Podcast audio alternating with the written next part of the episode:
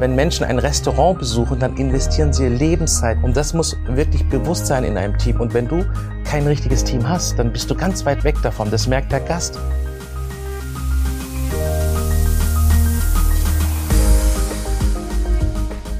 Herzlich willkommen und guten Morgen aus unserem Studio in Berlin. Und heute habe ich live hier, so ganz in echt zum Anfassen, einen guten Freund. Servus Kemal, schön, dass du dir Zeit nimmst für unser Gastrobriefing heute. Ja, vielen Dank, dass ich da sein darf, Erich. Wir wollten das ja schon länger machen und deswegen freue ich mich umso mehr, dass es heute soweit ist. Dass es heute gepasst hat. Wir haben uns zum Thema gemacht, Profitabilität in der Gastronomie ist keine Frage der Größe. Ähm, das haben, also da haben schon einige das bewiesen, unter anderem auch du. Und du hast ja als Gründer, Unternehmer, Investor und Business Angel, wobei so wie ich dich kennengelernt habe, der Angel, also bist du wirklich ein Engel, äh, da wirklich, äh, wirklich sehr prominent bei rüberkommt. Und Dankeschön.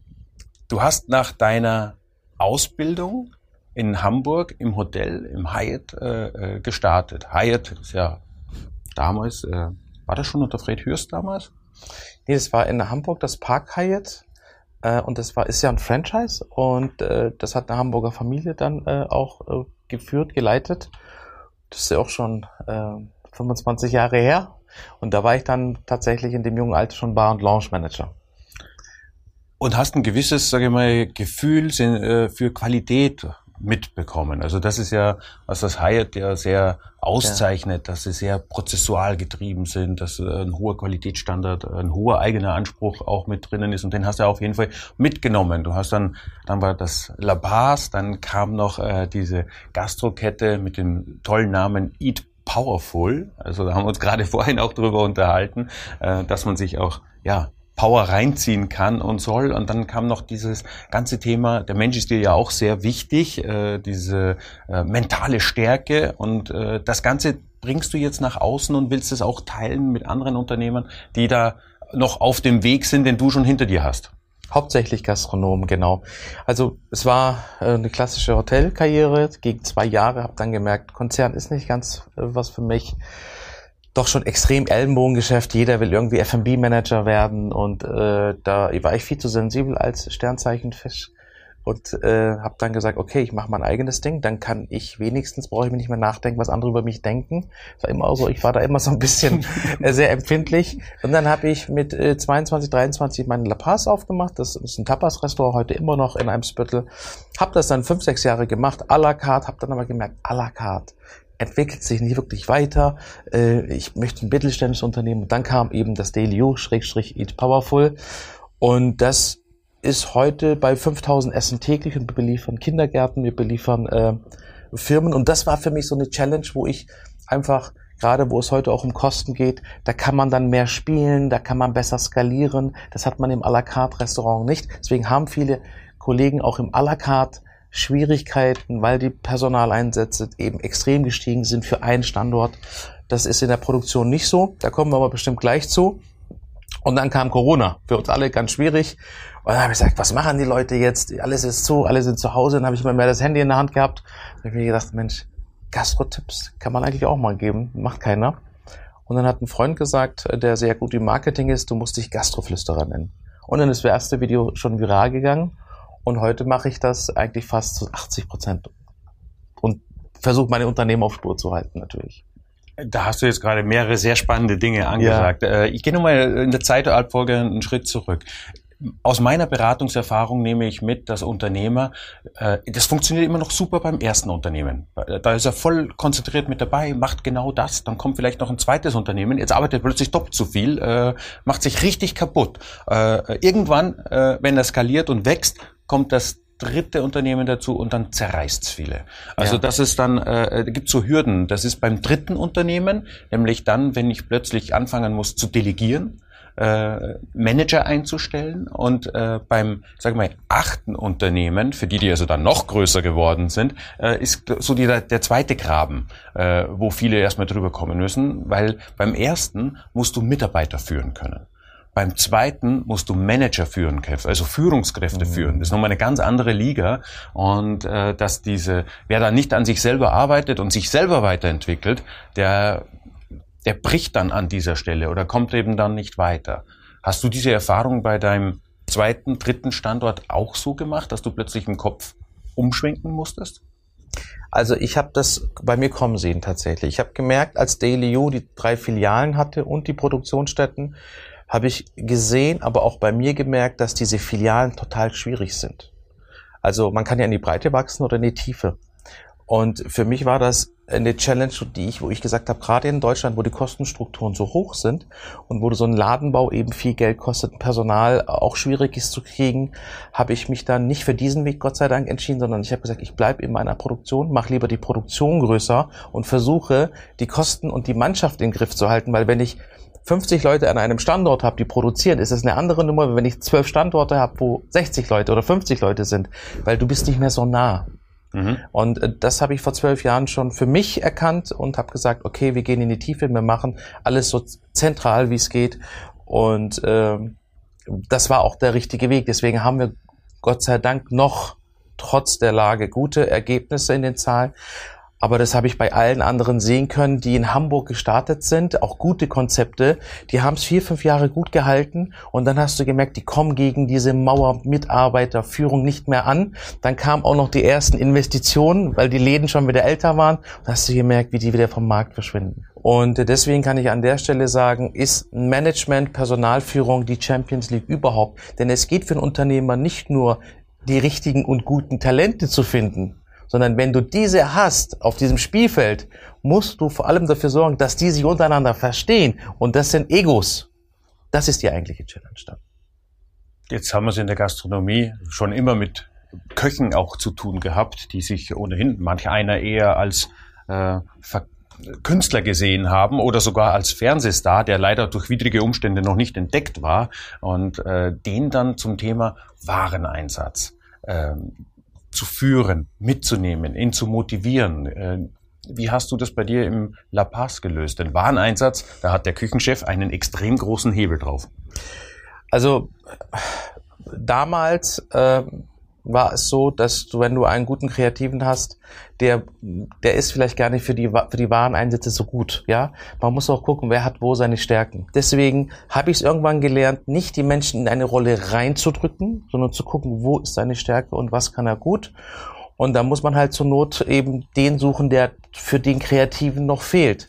Ähm, aber das ist, also ich, heute ist das Wareneinsatzthema nicht mehr, obwohl die äh, Rohstoffe gestiegen sind, für uns das Problem. Deswegen passen auch diese mal 400 Prozent nicht mehr, sondern mhm. die haben Personaleinsatzprobleme, keine Wareneinsatzprobleme, trotz der gestiegenen Kosten. Und gegen die können wir eigentlich momentan fast gar nichts tun. Das ist eher das schlimmere Übel. Der, die Mitarbeiterstunde wird ja immer teurer werden. Also so günstig wie heute wird sie nie wieder sein wahrscheinlich. Ja, also, das ist ja jetzt schon so, wo ich sage, äh, also für die Mitarbeiter verstehe ich das, ja. Wir, wir, haben alle Inflation und so weiter. Aber für uns ist es halt eine Challenge, weil der, der zum Essen kommt, ja, äh, deswegen bin ich gleich bei der Ingrid von der äh, DEHOGA, weil wir jetzt die 7% und die 19% für das Essen, also wenn das jetzt auch nochmal 12% hochgeht, wir haben kaum noch Luft, dass wir sagen können, komm zu mir zum Essen, du hast einen schönen Abend und finanziell ist es so, dass du dreimal mich besuchen kannst. Das ist nicht mehr möglich. Aber das brauchen wir. Und das Ökosystem funktioniert einfach nicht.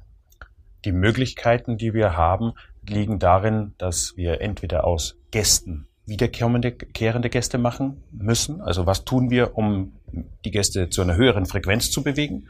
Und auf der anderen Seite, was tun wir, um neue Gäste mit mhm. in den Betrieb zu äh, bekommen? Exakt. Das ist äh, und das Spiel mit der mit der Karte, mit den Preisen. Also ich als Österreicher äh, verfolge immer gern den Schnitzelpreis äh, und als Österreicher rede ich natürlich von echten Kalbschnitzel, ne? also nicht jetzt mhm. Schnitzel Wiener Art, äh, äh, sondern da wie die Preise sich entwickelt haben, wie ich das verfolgen konnte, als dann plötzlich mal diese Schallmauer von 20 äh, Euro geknackt wurde, 25 und jetzt findest du eigentlich kein vernünftiges Schnitzel mehr äh, äh, unter 30. Äh, und wenn dann noch Spargel dazukommt, dann bist du bei einem Preis, bei einem Gericht, das hatte man vor nicht allzu langer Zeit in den teuersten Steakhäusern für das äh, ähm, Premium-Menü äh, gezahlt. Und dann rede ich immer noch von Wiener Schnitzel. Also das ist, äh, da hat sich unglaublich viel getan. Aber ist es nicht ein permanenter Fluss dass sich die Dinge ändern, äh, diesmal mehr, diesmal weniger. Wenn ich mir in anderen Ländern gucken, ähm, die haben mhm. eine viel höhere Inflationsrate und dort liegt die Gastronomie auch nicht da nieder. Die feiern auch. Also ja, es kommt auch drauf an, jetzt, wenn ich es jetzt mit Türkei vergleiche, die kennen das, die kennen diesen äh, Widerstand. Die, die sind damit, äh, die, die, die leben damit und die sind es gewohnt, damit zu leben. Deutschland ist aber nicht so. Ich meine, wir haben jetzt eine Inflation, das war die letzten zehn Jahre, ne? da, da war das ein Witz mit vier, drei Prozent.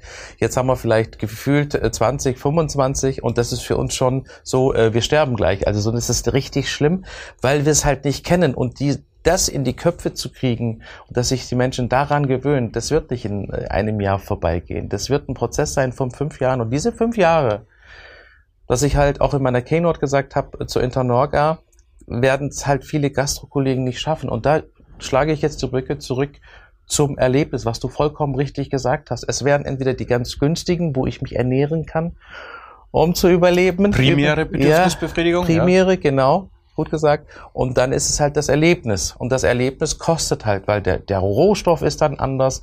Die, der Hand, das Handwerk, der Koch ist dann einer, der dann eben entsprechend seine 50 aufwärts K im Jahr verdient.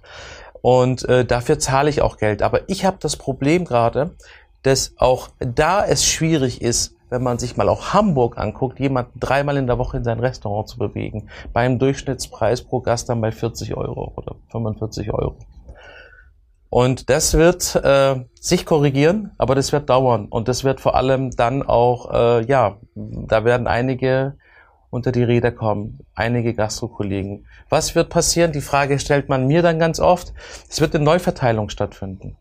Also die, die bleiben, die werden mehr auf Systeme gehen.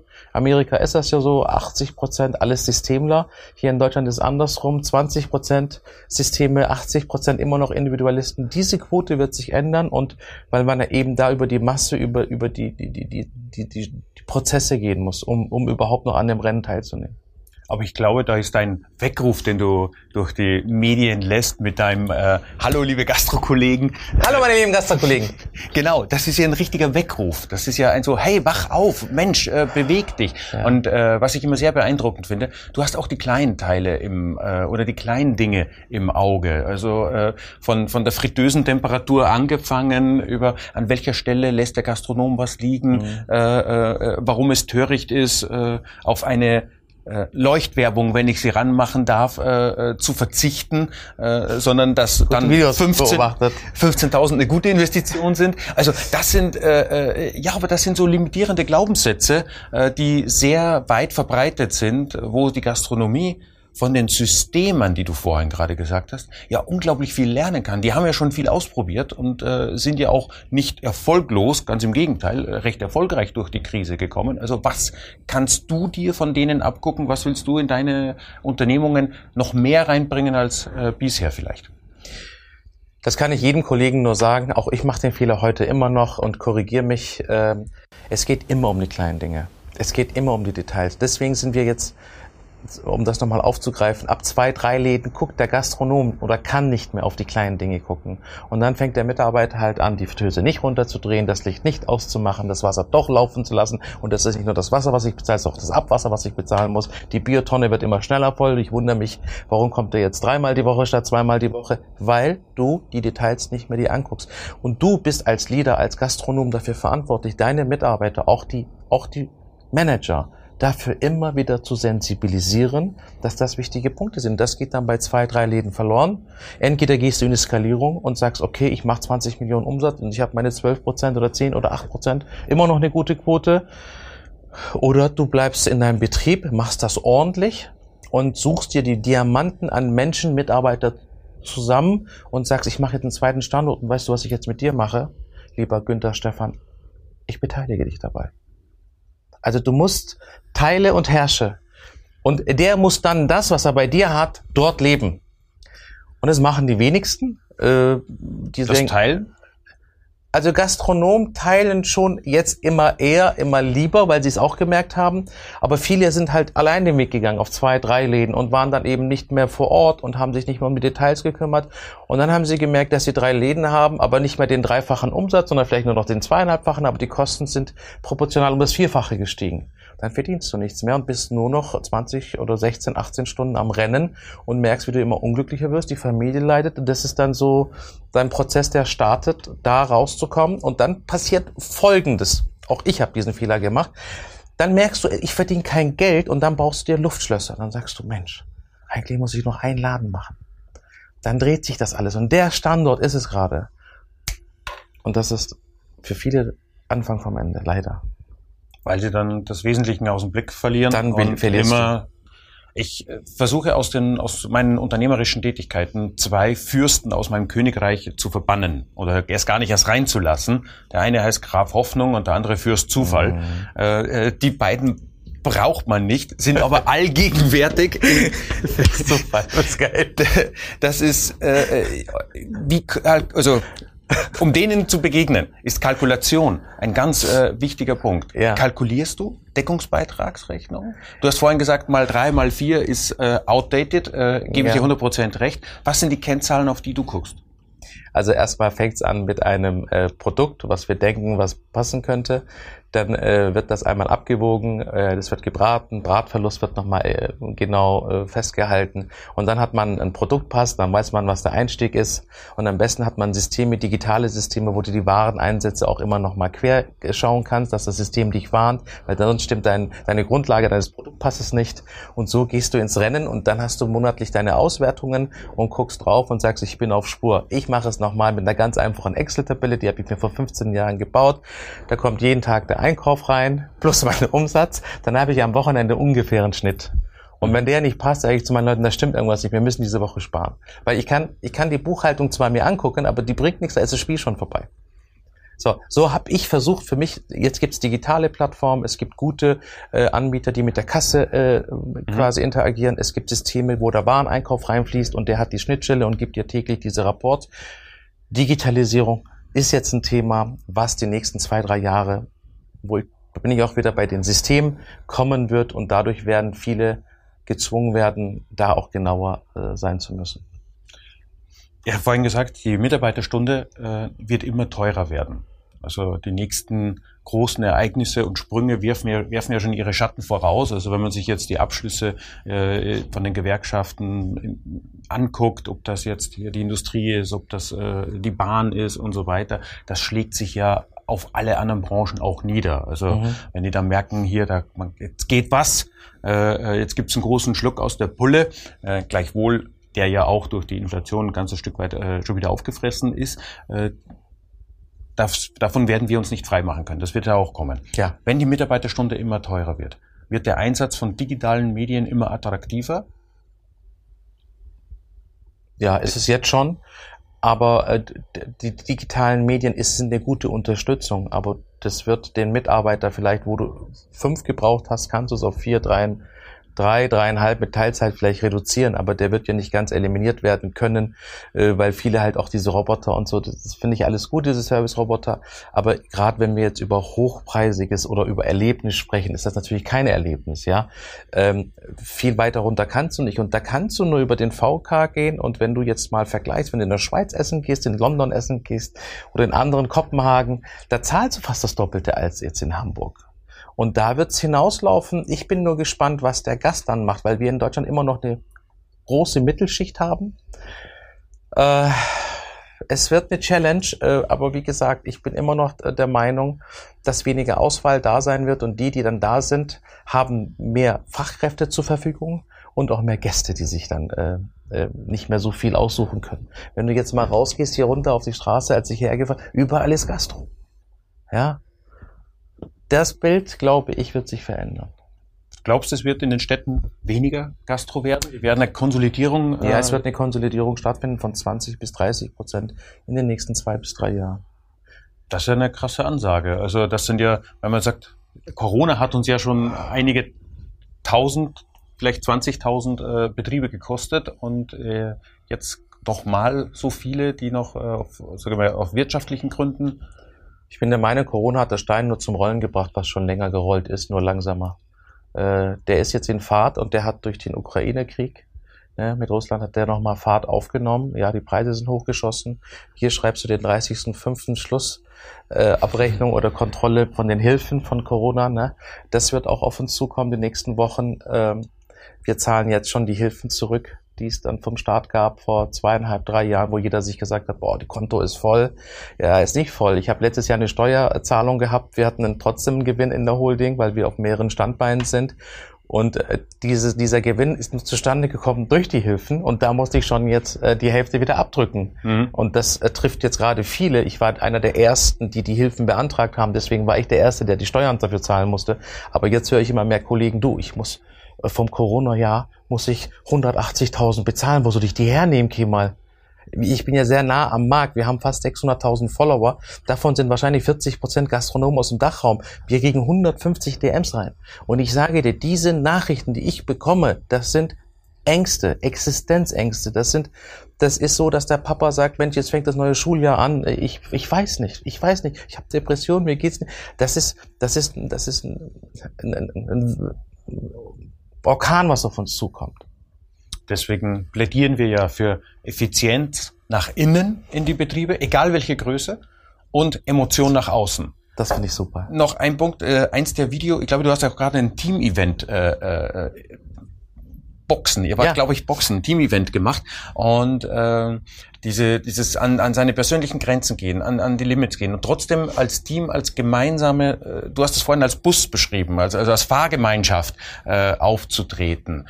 Das, äh, glaube ich, ist extrem wichtig, um die Menschen mitzunehmen, um äh, die Leidensbereitschaft für die nicht so angenehmen Dinge im Tag zu schaffen. Ähm, unlängst habe ich einen Vortrag gehört äh, mit dem äh, provokanten Titel Will denn wirklich keiner mehr arbeiten?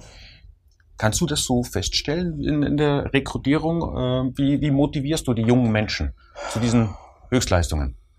Das ist auch für den Gastroflüsterer eine Challenge, tatsächlich. Also, ich kann nur sagen, das Rennen wird der machen, der das schafft. Als Inhaber, als Leader, äh, ein gutes Team zu, zu, zu, zu erschaffen, was in sich wirklich wie ein Team agiert, nach innen und nach außen. Und das geht über, über Wertschätzung, keine Frage. Geld ist auch ein Thema, aber ist nicht mehr das Wichtigste. Das Why ist, für was mache ich das? Warum mache ich das? Ja, und was ist, was, was, was geben wir überhaupt nach außen an Wert? Meine, wenn Menschen ein Restaurant besuchen, dann investieren sie Lebenszeit. Die kommen mit dem Auto dahin, die parken. Und das muss wirklich bewusst sein in einem Team. Und wenn du kein richtiges Team hast, dann bist du ganz weit weg davon. Das merkt der Gast. Und äh, die, die Passion für, für den, für, also es ist ein Ökosystem. Die Passion für die Mitarbeiter wird auch nicht entflammt, weil das alles so low ist. Und diese Art von Führung und von Passion wird's nicht schaffen. Und deswegen machen wir eben jetzt auch solche Box-Events, wo wir einfach mal sagen, nicht in der Firma, sondern wir gehen jetzt und hauen auf den Boxsack, auch über Themen, die uns manchmal nerven. Auch ich als Chef, mir kannst du auch mal zwei Zähne, Zähne rausschlagen. Wegen dem Thema von letzter Woche. Hau rauf. Ja, aber die lachen. Wir lachen. Und dann merkt man auch, dass die aus sich rauskommen, weil danach gehen wir einen Kaffee trinken. ist ein ganz anderer Rahmen. Team-Events ist eine ganz wichtige Säule, aber ich gehe weiter. Ein Essen, was es gratis gibt. Klar, Versteuerung muss es mit dem Pauschalsatz. Das muss drin sein. Also, wenn du was willst, dann musst du jetzt den Leuten geben, aber du musst es echt und authentisch geben. Und nicht wegen der Sache, mein Betrieb muss laufen. Damit mhm. hast du keine Chance, das spürt jeder. Wie wenn du auf Social Media ein Video drehst und du hast nicht die Energie oder bist nicht authentisch, sagt jeder, hm, trifft nicht. Und das ist auch mit Mitarbeitern, mit Kollegen so. Echte, authentisches Interesse, eine Mannschaft zu formen, wo du reinkommst und die grinsen dich an, du schaust, wie die arbeiten und denkst, Alter, ist das geil. Das läuft hier wie im Ballett. So, weißt du, es ist wie ein Orchester. Und du sitzt da und denkst, es zündet. Aber der Zünder bist du. Du musst wissen, wo kriegst du die zum Zünden? Und das sind Kleinigkeiten. Also wenn ich dir zuhöre, kann ich als Fazit für die heutige Sendung sagen, der motivierte Mitarbeiter, ist Produktivitäts- und äh, Profitabilitätsfaktor Nummer eins. Genau beides. Wir haben unglaublich gutes Team in allen Bereichen. Ich habe jetzt einen Zwei-Sterne-Koch eingestellt, den Axel Krause. Der war zehn Jahre auf Zwei-Sterne-Niveau, ist wirklich eine Koryphäe. Den habe ich zu mir genommen, weil ich gesagt habe, ich will mit dir diese Beratungsschiene und noch mehr guten Content drehen. Und der hat sich jetzt vier Wochen unseren Betrieb angeguckt mit 130 Mitarbeitern. O-Ton vor drei Tagen, das war ein Riesenkompliment. Ich habe noch nie einen Betrieb gesehen mit so vielen Menschen, die so nett sind. Mitarbeiter ist die Nummer eins. Das hat Caroline von Kretschmann letztes Jahr bei unserer Jahrestagung hat sie einen sehr beeindruckenden Vortrag gehalten und aus dem habe ich äh, folgenden Satz mitgenommen. Sie hat gesagt, als ihre Großeltern das Hotel geführt haben, da stand an erster Stelle das Unternehmen. An zweiter Stelle stand der Gast und an dritter Stelle der Mitarbeiter. Als ihre Eltern das Haus geführt haben, war an der ersten Stelle der Gast, an der zweiten Stelle die Firma, an der dritten Stelle der Mitarbeiter. Und jetzt, wo sie es führt, in Zeiten wie diesen, steht an erster Stelle der Mitarbeiter, an zweiter Stelle der Gast und an dritter Stelle das Unternehmen. Und äh, da muss man trotzdem noch profitabel sein, denn äh, äh, man braucht den schnöden Mammum, auch um Gutes zu tun, um gute Gehälter äh, zu äh, bezahlen. Ja. Also das Unternehmen darf dabei nicht unter die Räder kommen. Nein, aber ich glaube, wenn du das eine richtig machst, dann wird es dem Unternehmen auch schon nach kurzer Zeit oder mittelfristig besser gehen. Wenn ich besser mit meinem Team performe, wenn die Gäste glücklicher sind, dann kommen sie wieder. Diese Energie steckt alle anderen Mitarbeiter auch an. Das wiederum zieht neue Mitarbeiter rein. Dann habe ich guten Content, dann kann ich auch mal die Kamera reinhalten. Wir können authentisch zeigen, wie es bei uns hier zugeht und wir bewerben uns bei den zukünftigen Mitarbeitern ja heutzutage digital. Das heißt, die gucken sich vorher an und suchen sich aus. Da sehe ich mich. Und das ist wieder, bin ich jetzt bei dem Wort, ehrlich, authentisch, Ökosystem, das muss sich drehen und das müssen wir jetzt anfangen zu lernen. Äh, teilweise ich auch, da äh, wir haben halt die Challenge, wir haben nur 24 Stunden, acht davon sollten wir schlafen. Dann Hygiene und allem drum und dran hast du noch 10, 11 Stunden, die musst du gut einsetzen. Da sage ich halt 30 Prozent muss Ressource Mitarbeiter. Du als Multiunternehmer, als einer, der schon durch viele Fahrwasser äh, gegangen oder gefahren ist, was hast du für Wünsche oder Anforderungen an einen Steuerberater? Also der Steuerberater, immer wenn er bei mir sitzt, habe ich das Gefühl, Weltherrschaft, wir haben alles im Griff. Und wenn er weg ist, höre ich ihn immer seltener so. Ne? Und wenn ich ihn dann anrufe und sage, warum ist das noch nicht? Und dann kommt erst zwei Tage nichts. Ich hätte da gern mehr Verbindlichkeit, ich hätte da mehr Beratung proaktiv. Und ähm, das war es eigentlich schon. Also mit Steuerberatern hatte ich nie viel Glück und wenn ich in die Szene so reingucke, dann äh, höre ich das auch oft, dass die beratende Rolle leider zu kurz kommt und entweder muss man da die Erwartungshaltung vorher genau abstecken, ja, aber wir brauchen als Gastronom, wir brauchen wirklich Unterstützung von euch, damit wir auch die Sensibilisierung äh, kriegen und den Wert, wie wichtig das ist. Und deswegen möchte ich die Brücke jetzt nochmal zu dir schlagen. Ich war bei dem Leaders Club und alle haben gesagt, kennst du den Erich? Bei meiner ersten Veranstaltung sage ich, nein, der ist wirklich einer, der uns hier wirklich aus dieser Phase so mit Infos gerettet hat, was wir alle nicht hatten. Deswegen bin ich auch heute hier. Ich bin ganz, ganz stolz, dass wir so einen haben, der für diese Szene sich die Zeit nimmt und wirklich Interesse hat und der vor allem das Wissen hat. Vielen, vielen ja. Dank. Äh, großes Kompliment. Und was du gesagt hast, ist natürlich mal, ist so äh, mein Anspruch. Das ist, ich kann mich noch sehr gut dran erinnern. April 2011 äh, war ich zum ersten Mal mit Etela Toga auf der Internorga in Hamburg und die Leute haben sich gewundert, was macht ein Steuerberater hier? Haben sie die komplett verlaufen? Äh, ja. Äh, was, was tut ihr hier? Heute ist das Thema Steuerberatung im Gastgewerbe ein völlig anderes und äh, ich glaube, dass äh, da die Entwicklung der letzten drei Jahre auch ähm, so einen hohen Grad äh, an Professionalisierung und Sensibilisierung äh, bekommen hat. Und jetzt, wenn ich das jetzt noch verbinde mit den digitalen Systemen, äh, die jetzt vor- und nachgelagert in den Betrieben immer mehr Einzug halten. Die Gastronomie hat sich unglaublich digitalisiert unglaublich. in den letzten Wochen, äh, Wochen, hm, Monaten und Jahren jetzt hier. Äh, da ist es so, dass dann wirklich diese proaktive Beratung ein extrem wichtiger Part ist. Also dem wollen wir, sprich ich und meine Kollegen, natürlich äh, gerne gerecht werden. Das ist so unser Anspruch.